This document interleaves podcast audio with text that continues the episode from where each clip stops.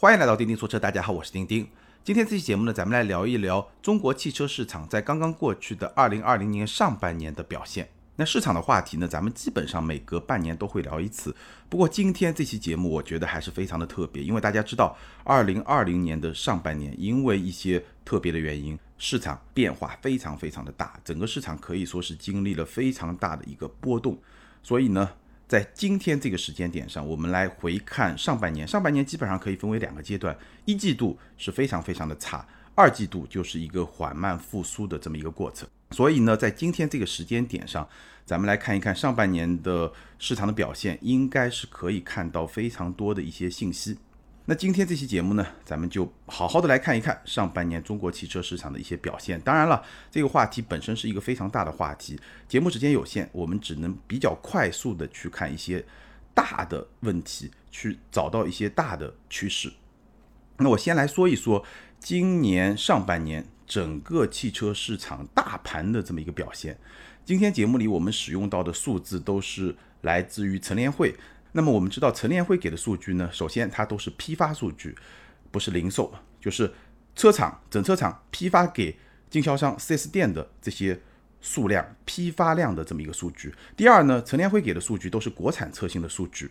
当然，这里所谓的国产车型不是指自主品牌，而是说在中国生产的一些车型，包括合资品牌、包括豪华品牌在中国国产的一些车型，比如说奔驰、宝马、奥迪在中国国产的这些 A 四啊、三系啊、五系啊。C 啊 E 啊这些车型都是在今天咱们节目里聊的统计数据之内，而那些进口车型，比如说宝马的 X 五啊、奔驰的 GLS 啊、奥迪的 Q 七啊，那这些车型呢，并不在我们今天待会会聊到的一些数据之内。这个数据来源跟大家解释一下。好，那我们说今年上半年基本上是经历了两个过程，第一季度呢就是一个低谷，第二季度呢是一个缓慢的复苏的这么一个过程。我们先来看一下大盘。整个大盘，整个中国车市一到六月销量的增幅是负数，也就是降低、减少了百分之二十二点九。一到六月上半年销量减少了百分之二十二点九，然后六月份呢销量是开始复苏反弹，同比增长了百分之一点二。所以整体来看，上半年整体是下滑的，六月呢已经由负转正，是一个复苏缓慢增长的这么一个月份。大概这个就是整个大盘的表现。那在这个整个大盘的表现作为一个参照的基础之上，我们就可以来看各个不同的车系、各个不同的品牌他们具体的表现。简单来说，在这么一个特别艰难的时间段吧，整个市场出现了一个非常明显的分化。简单来说，就是强者恒强，弱者已经有非常多的一些品牌。正在死去，或者已经死去，正在退出这个市场。所以我的标题就是“冰与火之歌”。对于某些品牌来说，仍然会更加的强势，更加的火爆；而对于一些弱势品牌来说，可能已经面临死亡。那当然还有两者之间的一些跟随大盘涨落的这么一些品牌。我们如果根据国别的这么一个划分来简单的先整体看一看，德系一到六月同比下滑了百分之十六点二。六月份同比增长了百分之十二点一，所以数据的表现相比大盘是会更好一点，它是领先大盘的。那具体来看呢，德系里面的大众品牌，大众基本上是跟大盘同步的，而豪华品牌 BBA 是大幅领先大盘的。所以呢，两个因素结合在一块儿，它是领先市场的。日系一到六月份是同比下滑了百分之十四点一，其中六月份是同比增长了百分之十五点四。这个表现是比市场更好的。美系一到六月份是同比下滑了百分之二十五点一，六月份是同比增长了百分之六，基本上也是一个同步市场的表现。韩系上半年下滑了百分之三十点六，六月份同样下滑了百分之十四点五。法系上半年下滑了百分之六十六点六，六月份下滑了百分之五十一点九。所以我们看得很清楚，韩系和法系是落后市场的。在这么一个艰难的环境，他们的表现更加的糟糕。自主品牌一到六月份同比下滑了百分之三十点二，六月份呢是同比下滑了百分之十三。所以自主品牌就是我们通常说的国产车，整体来说也是落后市场的。那为什么会说自主品牌在这么一个时间段它会落后市场呢？我觉得具体分析一下，大概是几个大的原因。第一呢，就是合资品牌他们的短板。已经被补足，或者说基本被补足。这个短板主要就是 SUV 车型和新能源车。SUV 车型现在合资品牌基本上已经跟上了前几年自主品牌的步伐，产品线的布局应该说已经是相当完整了。包括新能源车型，我们最近也看到像大众啊，包括丰田啊这样一些品牌新能源车的布局也在越来越完整。那这两块短板或者说产品线的短板被补足以后呢，合资品牌它的整个的市场份额当然就会有增进一步的增长。这是第一个原因。第二个原因呢，自主品牌里面有一些弱势品牌正在死去，或者说已经死去，比如说大名鼎鼎的众泰，对吧？那这些原因呢，导致了整个自主品牌它的市场份额在下滑，它的整体的市场表现是落后于大盘的。不过呢，自主品牌其实也是有分化。我们待会儿会看到一些强势的自主品牌，它的市场表现是同步于大盘，或者说也有一些是领先大盘的。这个大概就是自主品牌整体在下滑，但是呢。自主品牌内部也是在分化的。那我们刚才呢，简单的从国别的角度看了一下整个中国市场的一些状态。简单来说呢，日系是大幅领先市场，德系呢也是领先市场，但其中呢，大众品牌是同步市场，豪华品牌是领先市场。然后美系基本上是同步市场，韩系和法系是大幅落后市场，自主品牌是落后市场，但内部也是有分化的。这个就是大概的一个格局。好，那接下来我们就按品牌，按照不同的国别，挑选一些有代表性的品牌，一个一个来看一看，然后呢，简单给大家分析一下，点评一下我的一些看法。按照品牌来分，上半年销量排名第一的大众仍然是大众品牌，一到六月卖了一百零二点二万辆，同比下滑了百分之二十七点六，其中六月份呢卖了二十三万四千辆，同比增长了百分之零点五。当然了，我们说大众品牌其实它有两个合资厂。上汽大众和一汽大众，那相对而言呢，上汽大众的跌幅会更大。其实上汽大众的下跌有非常复杂的原因，有整个体系能力的原因，有渠道的原因，也有产品本身的原因，当然还有导火索。这个导火索就是我们之前聊到过的帕萨特的碰撞事件。帕萨特的中保研碰撞这个成绩出来以后，可能还是有很多朋友、很多网友在说，哎，这个不会影响大众的销量，该买大众的人还是会去买。但事实上，我们看到。对上汽大众整个车企的产品的销量的影响都是非常明显的，但帕萨特本身的影响就更加的明显。一到六月份，帕萨特卖了五万两千辆，你可能觉得还不错，但是比一比，雅阁是八万一千辆，凯美瑞是八万辆，而在二零一九年，帕萨特的销量我记得是跟雅阁基本上是持平的，他们是轿车销量排行榜前十里面唯一的两款 B 级轿车。去年帕萨特和雅阁还是持平的，而今年帕萨特五万两千辆，雅阁八万一千辆，这个差距还是很明显。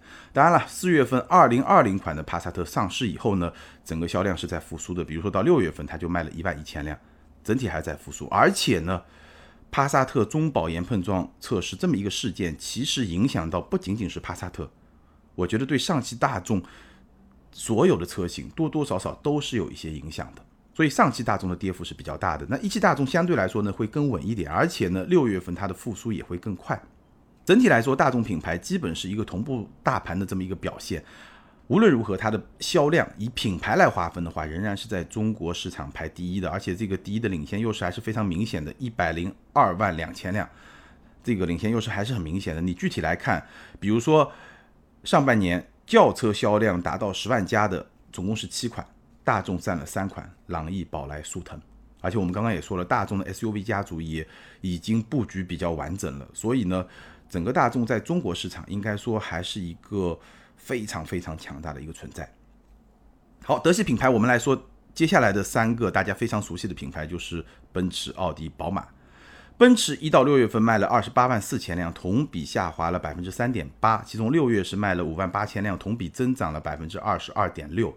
所以，无论是上半年的跌幅明显的低于大盘，还是说六月份的反弹明显的高于大盘，奔驰整体的表现明显是会优于大盘的。当然，卖的最好的一些车型，比如说奔驰 E 级卖了六万九千辆，C 级是七万辆，GLC 是七万四千辆。然后稍微差一点的，奔驰的 A 级卖了三万一千辆，GLB 卖了两万六千辆。应该说，奔驰在中国市场上一些主要的国产车型卖的都不错，唯一的例外是 GLA。那是因为 GLA 马上换代了，新款的 GLA 成都车展已经上市了，对吧？那这个销量在下半年也会成为一个生力军，也就是说，对奔驰下半年的销量应该会有一个比较明显的贡献。那我觉得奔驰在二零二零年上半年，包括说二零一九年下半年出现的一个现象，其实是什么呢？就是说它的终端折扣开始有了比较明显的松动。这个话题我们聊 G L B 的时候，其实也聊到过。这个是今年的奔驰相比两三年前的奔驰最大的一个区别。两三年前奔驰品牌非常的强势，很多主销产品终端没有折扣，或者说折扣很小。而今年虽然说奔驰的销量仍然维持了一个很大的增长，但是终端的折扣已经松动，甚至有些车型的折扣还是非常大的。这是奔驰。奥迪一到六月份卖了二十七万一千辆，同比增长了百分之四点九。六月是五点七万辆，同比增长了百分之十一点七。所以这个表现也是领先大盘的。卖的最好的 A 六 L 七万两千辆，A 四 L 五万辆，Q 五 L 五万九千辆，A 三三万七千辆。Q 三三万两千辆，Q 二 L 一万八千辆，整体上来说也是一个非常稳健的表现。当然了，以价换量，这也是一个绕不开的话题。整体来看，在 BBA 中，奥迪的终端的折扣相对来说还是比较大的。宝马一到六月份卖了二十六万两千辆，同比下滑了百分之零点六。六月卖了五万九千辆，同比增长了百分之四十九点一。但六月的这个数据呢，跟它的基数有一定的关系。但整体上来说呢，宝马上半年的表现也是一个领先大势的这么一个格局，卖的比较好的三系六万七千辆，五系五万八千辆，叉三五万九千辆，叉一四万一千辆，卖的比较一般的一系一万八千辆，叉二一万辆。那整体来说呢，我觉得宝马的销量的数量虽然说是略低于奔驰和奥迪，但是它的质量其实还可以，至少比奥迪是会更好一点，因为它的终端折扣整体来看还是会比奥迪稍微小一点。那 BBA 呢？我们能够看到大概这么几个趋势啊。第一呢，毫无疑问，它的整体的销量的表现是领先大盘的。而且从产品线的布局来看，你能发现 BBA 现在国产车型基本上都是三加三的布局，三款轿车加上三款 SUV，对吧？奔驰是 A、C、E，奥迪是 A 三、A 四、A 六，宝马是一三五。然后三款 SUV 呢，奔驰是 GLC、GLB、GLA，奥迪是 Q 五 Q2L，宝马是 x 三、x 一、x 二，所以基本上就把这么一个可以说是五十万以下的这么一个市场区间，轿车和 SUV 都占得满满的。这个就是一线豪华品牌在整个豪华市场里面占据的市场份额是非常非常高的。那接下来一个破局者是什么呢？就宝马叉五，明年宝马叉五会国产。叉五国产以后呢，我估计就是五十来万吧，也就是国产车型它的市场覆盖就会更大。那 Q7 和 GLE 会不会跟进呢？我们可以继续去观察。但无论如何，BBA 在这一波里面，它的市场份额在整个豪华车市场，包括整个中国车的市场，是在进一步扩大的。还有一个趋势呢，BBA 今年。包括从去年开始，它的终端折扣是比较大的，而 BBA 的终端折扣一旦放大以后，它会有一个非常强烈的传导效应，它会向下传导，它首先会传导给二线豪华品牌，然后再通过二线豪华品牌传导给部分的合资品牌，所以这也是一个趋势，大家可以关注。但是无论如何，我相信 BBA 销量上升的趋势在未来的一两年不会改变，除非有一些比较大的变化发生。否则的话，它的销量应该继续会保持一个上升的态势。两个原因，第一呢，整体的价格中枢在下滑，那整个吸引力肯定会上升。第二呢，中国市场消费升级仍然在发生。其实你看看整个市场，为什么在从二零一八年到二零一九年，再到二零二零年一个非常大的变化之后，其实整个市场是在萎缩，但是豪华车市场一直是在稳步的扩大版图。所以呢。我觉得这个大趋势，除非有特别的原因发生，应该在未来的两三年仍然是会保持下去。德系车呢，最后要提一下呢，就是一个新的品牌捷达。捷达二零二零年的上半年是卖了八万辆，那这个对于整个德系来说是一个完全的增量。而且呢，从捷达现在，尤其是 SUV 车型在终端的表现来看，应该说中国市场对这种怎么说呢，廉价的大众，对吧？或者说低价的大众，或者说低价的。德国车还是欢迎的，大概是这么一个情况吧。好，说完德系，我们来说一说日系的表现。丰田一到六月份卖了六十六万八千辆，同比下滑了百分之三点二，其中六月份是卖了十四点八万辆，同比增长了百分之二十五点二。丰田在中国市场的表现应该说是非常非常的出色。其实丰田在美国和日本正在遭遇一些挑战，但是中国市场依然可以作为丰田的一个定海神针。真的，中国市场这两年对丰田真的是非常的友好。我们看一下轿车，卡罗拉卖了十五万辆，雷凌九万两千辆，凯美瑞八万辆，亚洲龙四万七千辆，甚至连存在感并不是特别强的致炫都卖了四万辆，几乎每一款车都卖得相当的不错。SUV 荣放七万九千辆，威兰达两万两千辆，这个是卖的比较一般的一款车。汉兰达四万三千辆，而且汉兰达即将面临换代的情况下，居然终端还是有加价，这个真的是一个神车啊！奕泽加上 CHR 三万七千辆，这个销量应该说不是很好，但是呢，我听说丰田可能在这个细分市场还有新的产品的安排，所以这个可以再继续观望一下，就在小型 SUV 市场，普拉多卖了一万五千辆。所以丰田整体上来说是领先大盘的一个表现，而且呢，我认为丰田的趋势仍然是向好的。几个原因啊，分析一下。第一呢，就是中国消费者消费心理的一个变化。其实这几年随着消费市场的成熟，可能跟经济大环境也有一定的关系。你会发现中国消费者当中比较注重安全、比较注重产品可靠性的这么一种保守型的消费者在增加。而且这种保守型的消费者，他更加不容易被豪华品牌所替代。那些追求先进技术或者说追求面子，对吧？我们通常说追求面子，这样一些消费者，他更容易被豪华品牌吸引。而丰田的很多用户，这些相对偏保守的这些消费者，其实他更不容易被豪华品牌去吸引。所以从消费心理的角度来说，这个是丰田能够扩大在中国市场市场份额的一个。比较重要的原因，那另外一个原因呢，就是丰田的混动技术比较成熟，而且现在混动车型的市场接受度是在提升的。另外呢，丰田的双产品战略应该说整体上来说取得了比较成功的这么一个状态吧。凯美瑞、亚洲龙、荣放、威兰达，虽然说威兰达的表现没有像本田的皓影那么的突出，但是和荣放加起来。一加一大于一，这个是毫无疑问能够达到的。所以整体上来说，双产品战略还是比较成功的。再有呢，丰田的产品线确实是比较长的，而且下半年我们可以期待一下全新的汉兰达，包括丰田应该会引进国产的 MPV 的车型。以及我刚才提到的，可能还会有新的小型 SUV 的车型，这个可能下半年不一定来得及。但无论如何，丰田在全球的产品线是很长的，它手里面还是有底牌的，所以我觉得应该还是可以在未来两三年维持一个比较积极向上的这么一个发展的态势。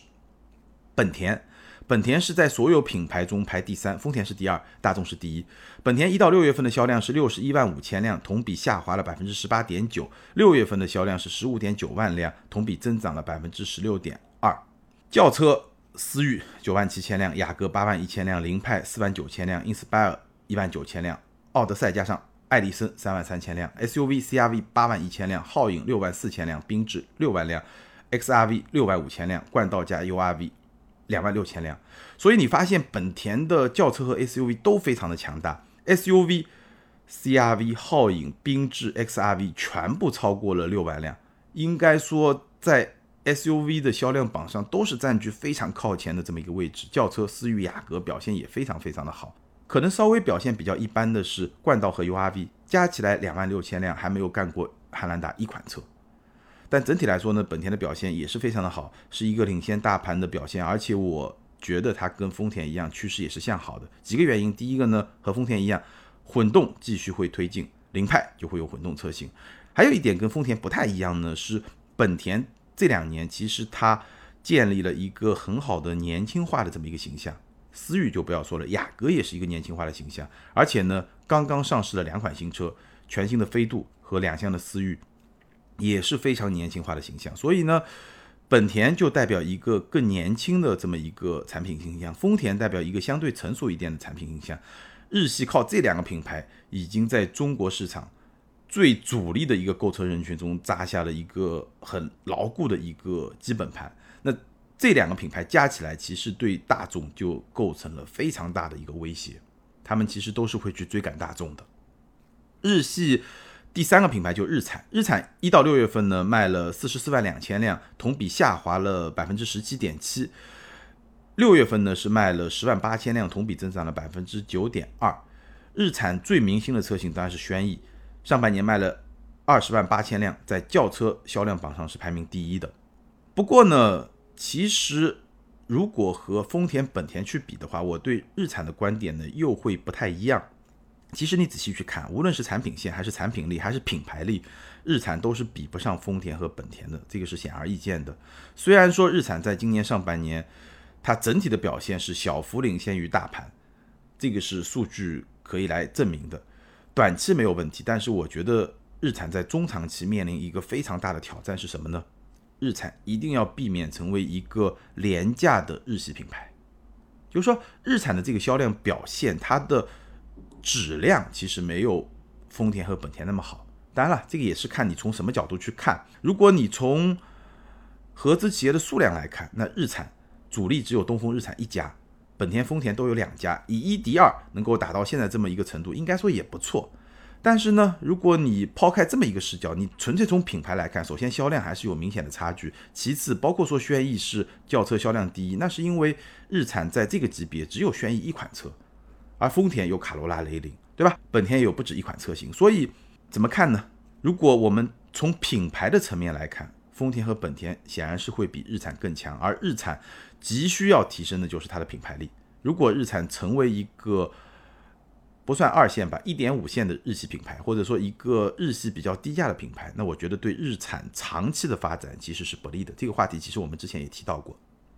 好，最后看一看日系的一个比较小众的品牌，就是马自达。马自达一到六月卖了九万八千辆，同比下滑了百分之三点三，其中六月卖了两万三千辆，同比大增了百分之三十二点三。昂克赛拉三万六千辆，阿特兹一万七千辆，CX 四两万四千辆，CX 五一万五千辆，CX 三零五千零九十一辆。那虽然说从数字上来看，马自达是领先大盘的，但是我觉得马自达这个品牌是有隐忧的，主要两个方面吧。第一呢。九万八千辆半年的销量，应该说马自达已经成为一个小众品牌。但是这个小众品牌呢，又分了两个渠道，它跟日产不一样。日产卖四十多万辆，但只有东风日产或者主力就在东风日产。但马自达才卖九万八千辆，它又分了两个渠道，长安马自达、一汽马自达。所以呢，小众品牌又去分渠道，这个渠道力自然就不会强，这是第一个隐忧。那第二个隐忧呢？我们看到马自达的计划两年不发新车。可以说也是面临一个非常大的挑战，而且 CX 三零这款车它的市场表现，我相信是没有能够满足，或者说没有能够符合马自达的一个预期的。所以呢，马自达的数据表现不错，但是呢也是面临了一些隐忧。这个大概就是日系品牌的大概的情况。整体来说，日系品牌的表现是非常强势的。美系简单的聊一聊吧，整个品牌排名榜排第六的是别克。上半年卖了三十二万六千辆，同比下滑了百分之二十五点七。六月卖了七万六千辆，同比增长了百分之八点四。那卖的最好的当然是英朗，十万一千辆。随着四缸英朗的回归，英朗的销量也是有了一个明显的复苏。G L 八很稳，五万辆，而且新款上市。昂科威五万九千辆，应该说也还行，而且呢。近期昂科威 S 上市以后呢，应该对昂科威车系也会有一个进一步的推动。所以别克整体来说呢，上半年是一个基本同步大盘的一个表现，跌幅比大盘会稍微大一点，但是呢，六月份的反弹也会更快一点，大概是一个跟大盘同步的这么一个表现。但是同样在上汽通用旗下的雪佛兰，上半年的表现就非常令人担心了。上半年卖了十四万五千辆，同比大跌百分之四十八点一。六月份三万两千辆，同比还跌了百分之三十四点八。雪佛兰卖的最好是克鲁泽六万六千辆，也是随着四缸车的回归，销量有所恢复。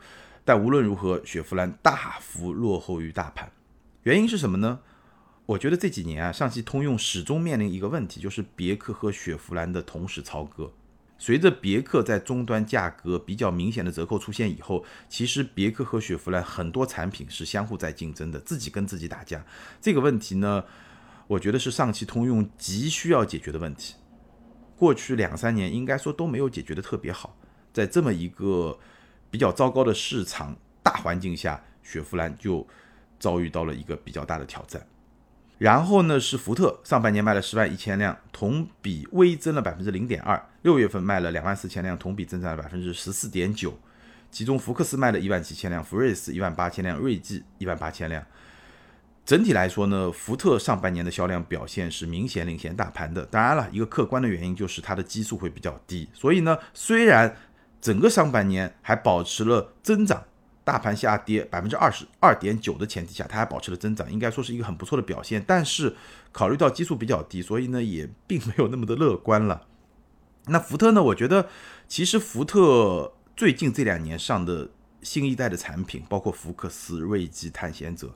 产品力和性价比，把这两个点放到一块来看，应该说都是非常强的，非常 OK，完全没有问题的。但是呢，过去几年积累下来的品牌力，包括说口碑，确实不是特别的好，没有办法去支撑它在市场终端有一个很好的表现。当然了，口碑也好，品牌力也好，这个都是一个长期积累的过程。那如果说你产品力始终能够保持一个比较强的状态，同时呢，终端渠道管管好，对吧？终端营销做做好，慢慢的这个品牌力和口碑也是可以恢复的。当然，你说市场会不会再给福特这么长的一个时间，这么充裕的一个时间来恢复，这个就 咱们只能走着看了。但无论如何呢，福特在今年上半年应该说还是一个比较明显的一个复苏的这么一个态势。凯迪拉克一到六月份卖了八万四千辆，同比下滑了百分之二十六点四；六月份卖了两万三千辆，同比增长了百分之八点四，应该说是一个基本同步大盘的表现。跌幅会稍微大一点，但是反弹也会更快一点。凯迪拉克作为一个二线豪华品牌，产品线也是完成了三加三的布局，但是它这个三加三跟 BBA 的三加三稍微有点不一样。轿车是 CT 四、CT 五、CT 六，基本上能够对标到宝马的一系、三系、五系，这个没有问题。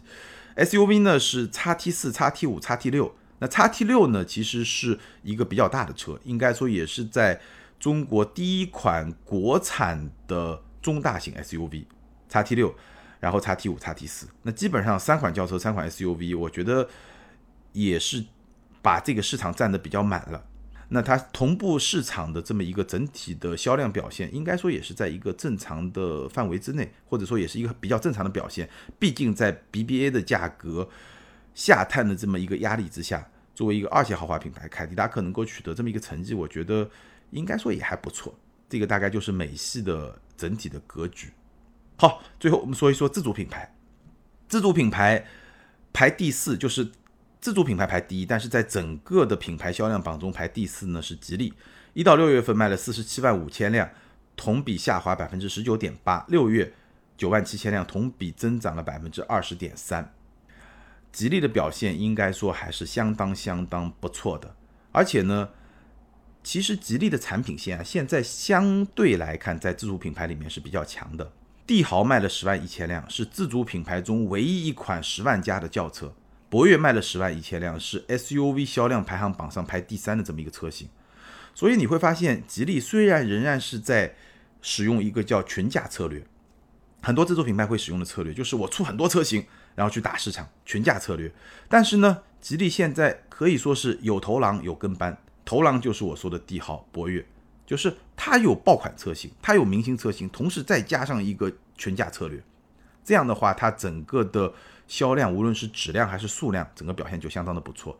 吉利整体来说是领先大盘的，上半年的跌幅会比大盘更小一点，而且六月份的反弹会比大盘更加的迅猛。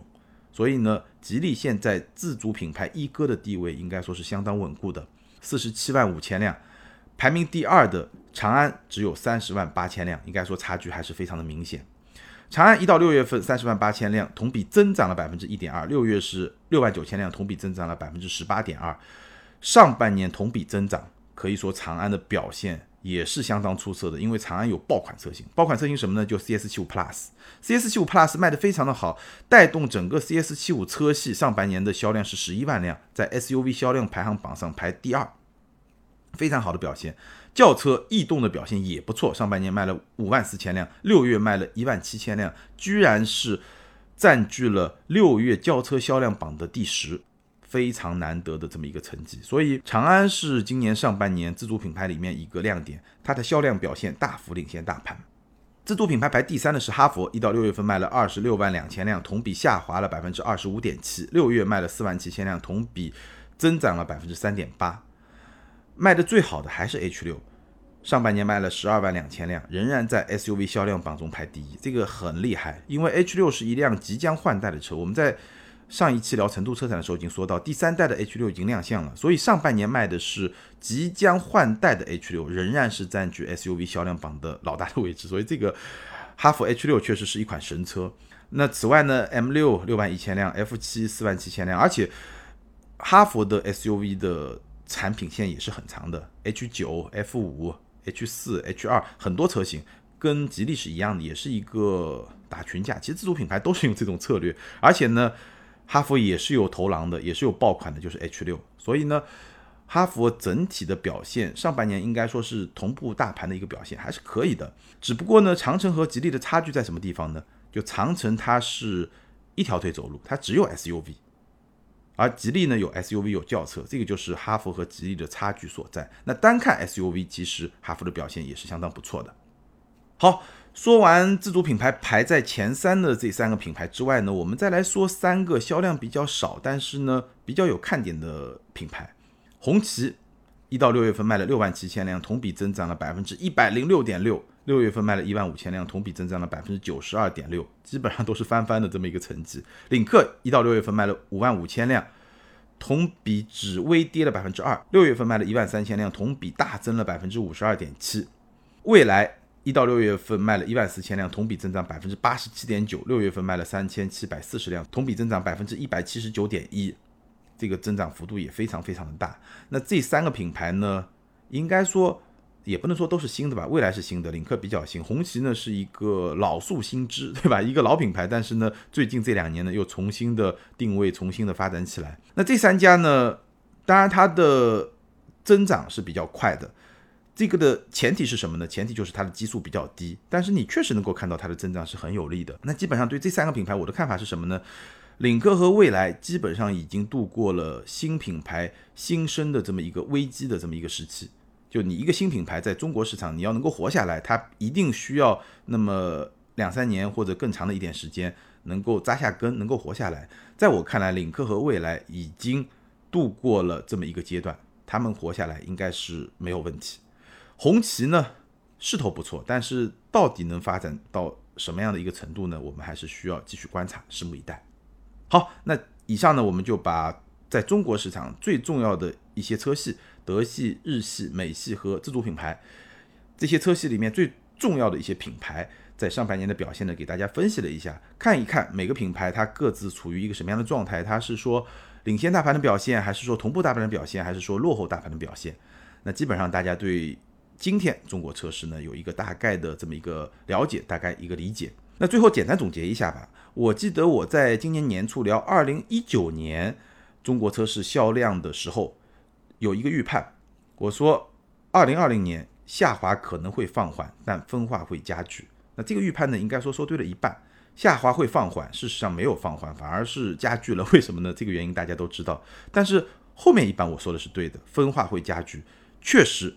分化在加剧，那二零二零年的下半年会是一个什么样的情况呢？其实会非常的复杂，因为大环境有很大的不确定性。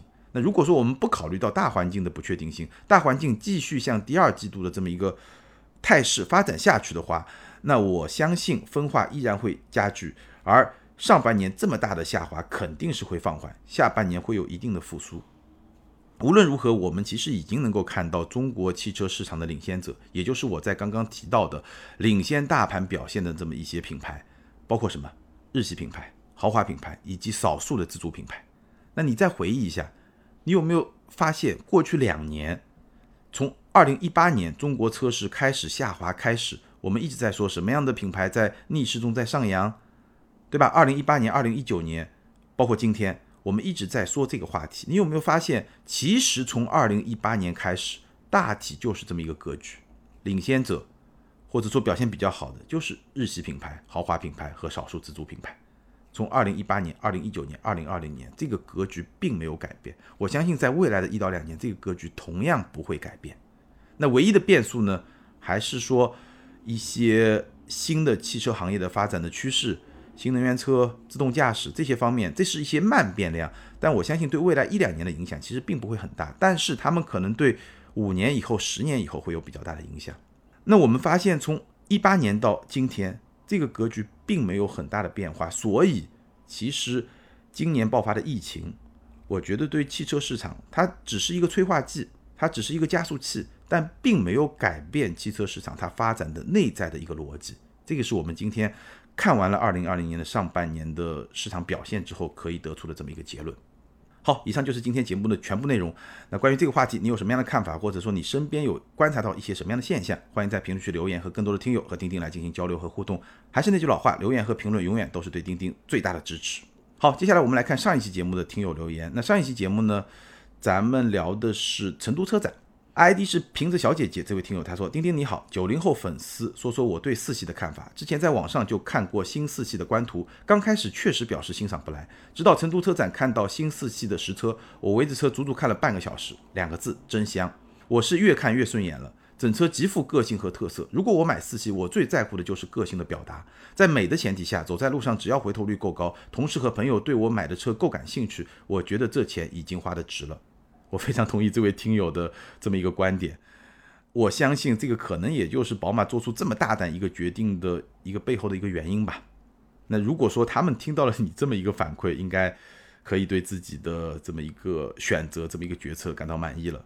下一位听友 ID 是李言语，这位听友他说：“我觉得起亚 K 五新款最大的败笔是叫 K 五。”我知道你什么意思，对吧？当年有屌丝三宝，这个对 K 五的影响。是很大的，所以呢，其实新款它虽然叫 K 五，但是它还有个中文名字叫凯酷。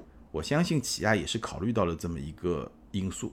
好，感谢所有听友的留言，也欢迎这两位听友把你们的联系方式通过喜马拉雅后台私信给我。